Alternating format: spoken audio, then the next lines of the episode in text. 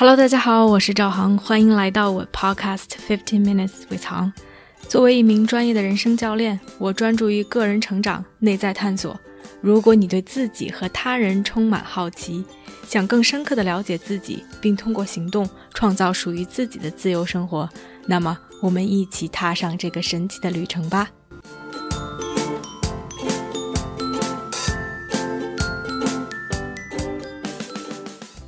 Hello，大家好，欢迎来到这期的 Podcast。如果别人问你你最喜欢的书是什么，你会列出哪本书或者哪几本书？你又为什么喜欢他们呢？最近在读书的同时，也在思考读书这件事情。我们为什么要读书？它的意义何在？所以今天想跟大家唠唠关于读书这点事儿。第一个不得不说的就是关于读书和买书。我发现我的朋友，其实包括我自己在内，我们不一定是读书爱好者，但很多人是买书爱好者。我们的书架上有很多书，买了却没有读。我们热衷于去买新的书，或者和别人讨论，会去问别人推荐什么书。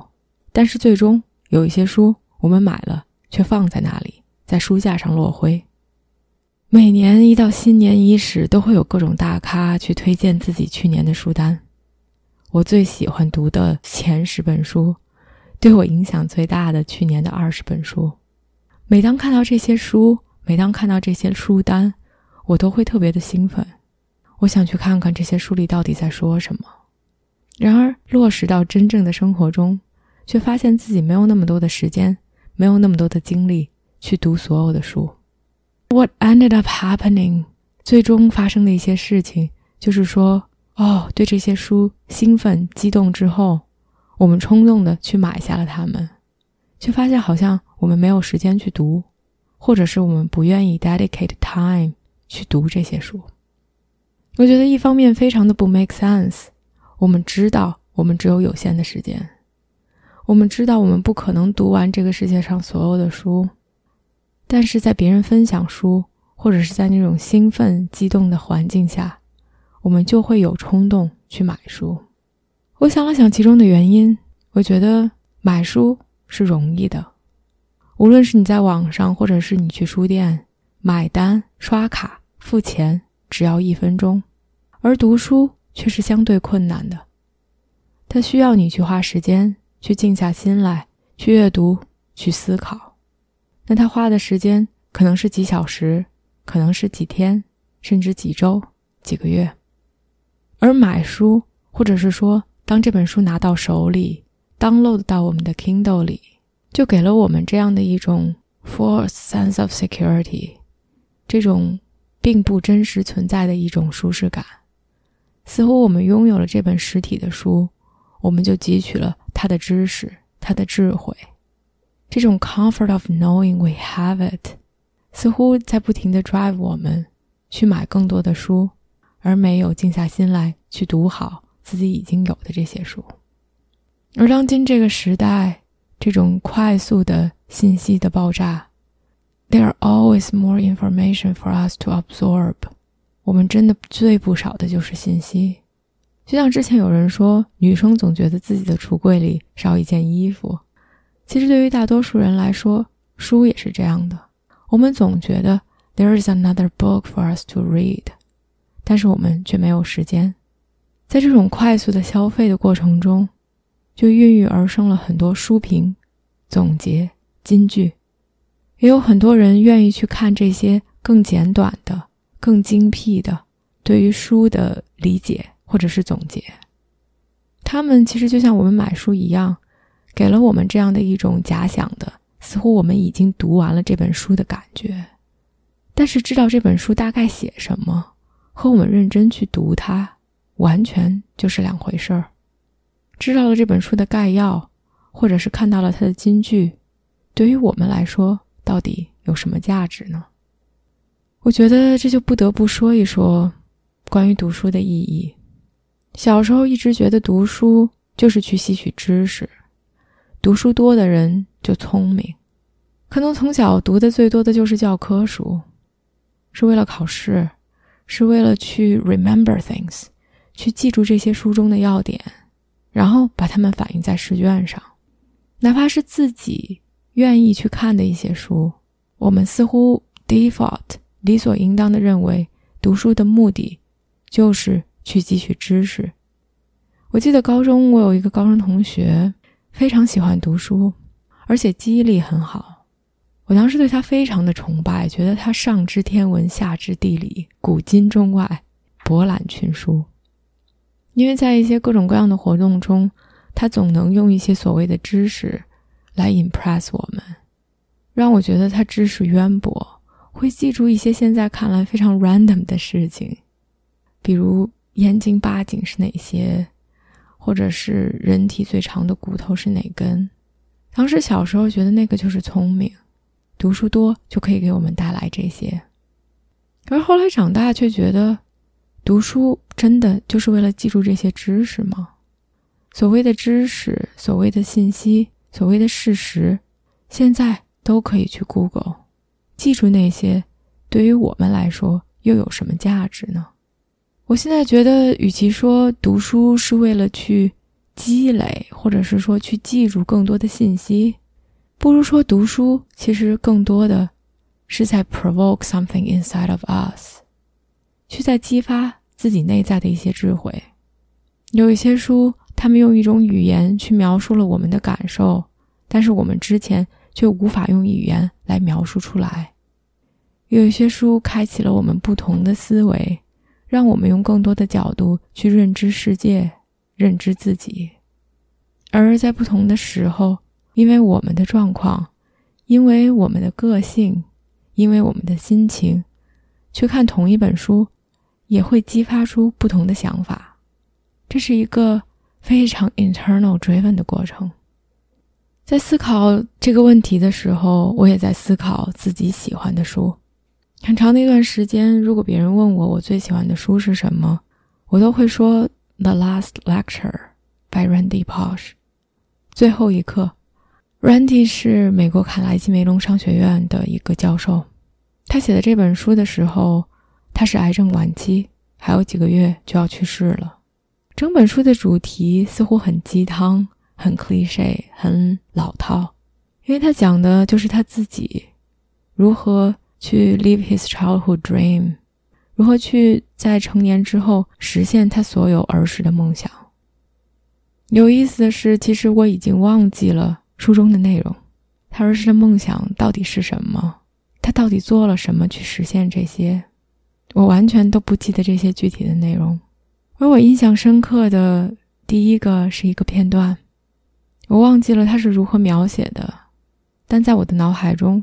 是那样的一幅画面：一个夏日的午后，天气晴朗，Randy 下班回家，开着车，他把车窗摇下来，风就那样吹过，车里放着好听的音乐，在等红灯时，他的手就那样随着音乐的节奏敲着玻璃窗。他在这个世界上只有几个月可以活，这是一个知道自己即将离去的人。平静的接受着一切，同时享受着自己的生活，然而却从来没有放弃过希望。Fight for his life。他的文笔，他的故事，如果你不告诉我他马上就要去世，我似乎都难以感知到那种 light，那种诙谐幽默，那种对于生活的热爱，似乎渗透了这本书里。渗透到我的骨头里。这本书之于我最感动的地方，就是那种努力的活着，享受生活每一刻的那种状态，愿意为自己的家人、为老婆、为孩子，为了多和他们在一起多一天，而去想各种各样的办法，去争取多和他们 spend time together。另外，对于我感受的一点。可能更和书的主题有关，那就是 "It's never too late to live for your dreams"。但是这个感受并不是苍白的、无力的一个道理，在书中，就是那些故事，就是 the magic of the story，让我觉得我似乎真的听进去了。它就像一个催化剂，本身没有任何的作用，但当它渗透到我心里的时候，就引发了一系列的化学反应 inside of me。而我怎么去 live my life with that，就是之后的事情了。但它就像一粒种子，就是那样的埋在心里，然后时不时的被想起，酝酿着，发酵着，有着一种无声的坚韧的力量。去年的几个月，喜欢的一本书是我的朋友写的，他说那是一本 children's book，给小孩子看的书。但其实是一本老少皆宜，所有的人都能从书中得到一些智慧，得到一些感悟的一本书。这本书对于我的启发和影响，远远超过了它的内容本身，而更多的是看着我的朋友从一张白纸到一本书放在手中，到开始去热卖的过程。我就像坐在影院的前排，看着一切一点一点 unfold。从最开始的构思，到他写出来 first draft，发给我们，向我们询问反馈，看着他整个经历的过程，去重新返回去加工改写，到最后从简简单单的一个 Word 文档，到了白纸黑字的一本书，加了插画，有了颜色。当我拿到那本书的那一刻，当看到在前言里被提名。说感谢我的那一刻，是一种非常不一样的体验。再到后续，他去尝试用 Amazon Ads 去宣传自己的书，从开始只是朋友家人去购买，每个月可能只有零零星星的几本，到每一天都有几十本、上百本、上千本，和作者一起经历这样的一个过程，非常的神奇。他。对于我来说，不仅仅是跟随他的一个创作之旅，也让我自己看到了我对创作、对分享的这种热爱和执着。在书的后续里，他说这本书是写给他未来的孩子的。在私下里我们聊天，他说这本书不仅是写给他未来的孩子的，也写给 That Indian guy。我说哈，他说他之前去印度旅游。有一次，就坐在公共交通上，车就嘎嘎悠悠的开，停下的那一瞬间，他瞄了一眼窗外，街边就坐着那样的一个印度人，面无表情，似乎饱受生活的沧桑和折磨。然后他觉得，我希望我的书可以影响到他那个人，那个 complete stranger，那个完全的陌生人。但是，似乎在他拿到书的那一刻。在他读完之后，也许会对他的生活有一些影响和改变。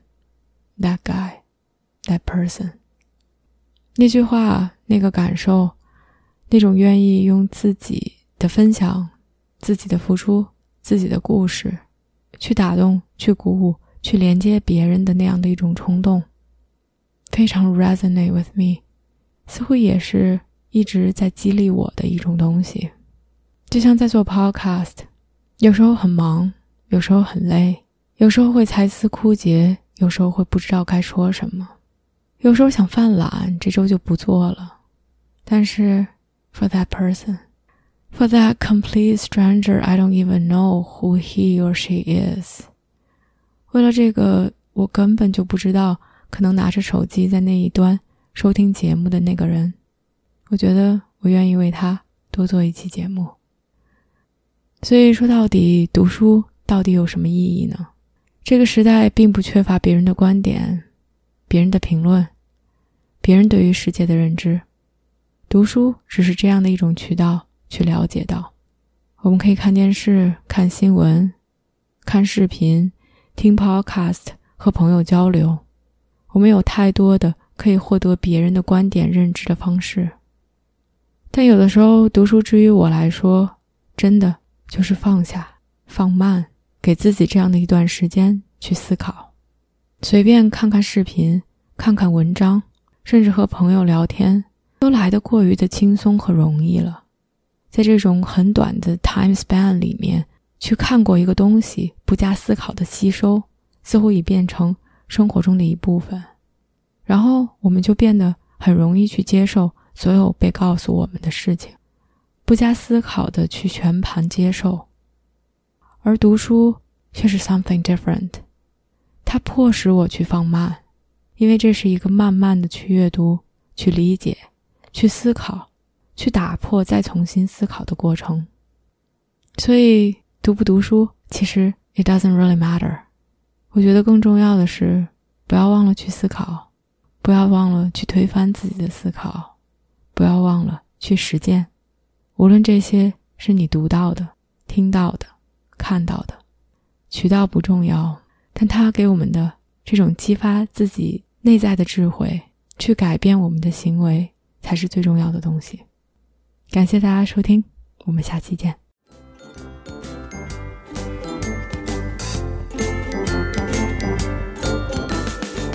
我相信每个人的智慧和力量。